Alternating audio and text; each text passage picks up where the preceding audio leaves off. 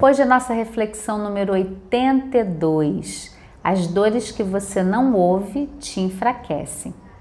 Eu sou Kelly Lemos, eu ajudo as pessoas a aliviar dores do corpo e da alma, reconhecendo a causa emocional. E um ponto muito importante para o alívio das nossas dores é a gente entender que toda dor ela tem uma contraparte emocional. Toda dor ela está trazendo algum sinal, algum alguma coisa que eu já posso transformar na minha realidade e que eu ainda não estou transformando. No final dessa reflexão, a gente vai falar um pouquinho sobre o câncer. Queria dizer para você que eu trago isso com muito carinho. Todo esse conteúdo não é um julgamento, não é um rótulo em você, mas é uma forma de você trabalhar mais o autoacolhimento. Nós mulheres, né, de uma forma a gente fala sem generalizações, mas é geral, a questão do cuidado, a questão da sobrecarga, cuida da casa, trabalha, cuida do filho, toda a rotina, toda a dinâmica, a gente tende a não ouvir as dores que chamam a gente. Às vezes é uma dor de cabeça, a gente só toma um medicamento, dá uma travada na coluna, a gente toma um anti-inflamatório e vai tocando a vida. Então, essa reflexão, ela é um carinho, é para você realmente parar para perceber que existe, né, um, um espaço que está pedindo cuidado. Quando a gente está sentindo uma dor, seja física ou seja emocional, tem um sofrimento ali que pode ser cuidado. E eu acredito muito no caminho do amor. Eu acredito que nós temos uma educação, uma sociedade e uma cultura que nos coloca muito alienados ao que a gente sente de verdade, as nossas necessidades íntimas. Né? E com isso eu não quero dizer que a gente não vai fazer coisas que não queremos, nós temos que fazer, somos adultos responsáveis, mas é da gente poder se responsabilizar também pelo nosso autocuidado pelo espaço que você cultiva para você, pelo tempo que você se dá. E nós, nesse lugar de super mulheres, cuidamos sempre primeiro de todos, o outro sempre vem na frente. Todas as demandas são mais importantes do que a nossa, depois a nossa. E isso vai adoecendo a gente.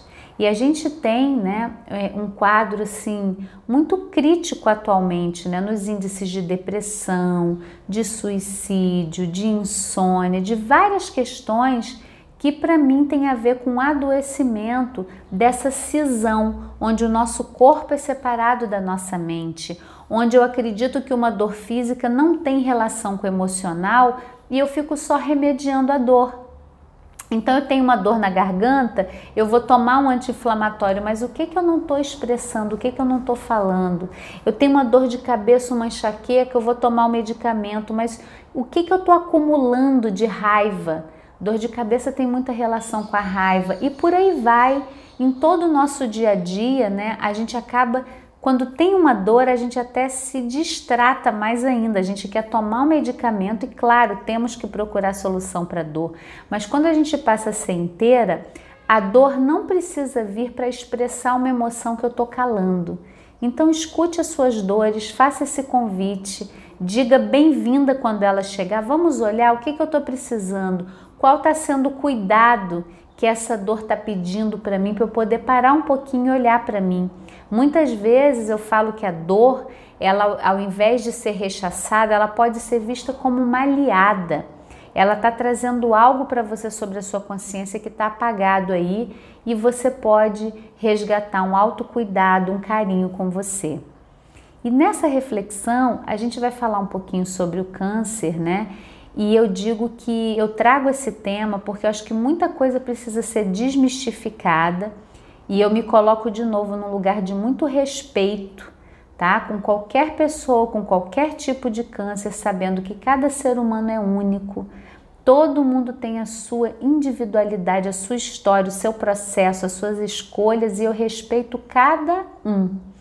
O que acontece que eu vejo muito na, na, questão do câncer, né, que a gente hoje tem um tabu, muitas pessoas nem querem falar o nome, a palavra câncer, e a gente atribui tudo à genética, é a genética, está é, tá sempre fora de nós. E a ciência vem comprovando cada vez mais que os fatores genéticos, né, o que está lá no nosso gen, eles são a porcentagem da contribuição deles para uma doença é muito menor, mas que depende dos nossos hábitos.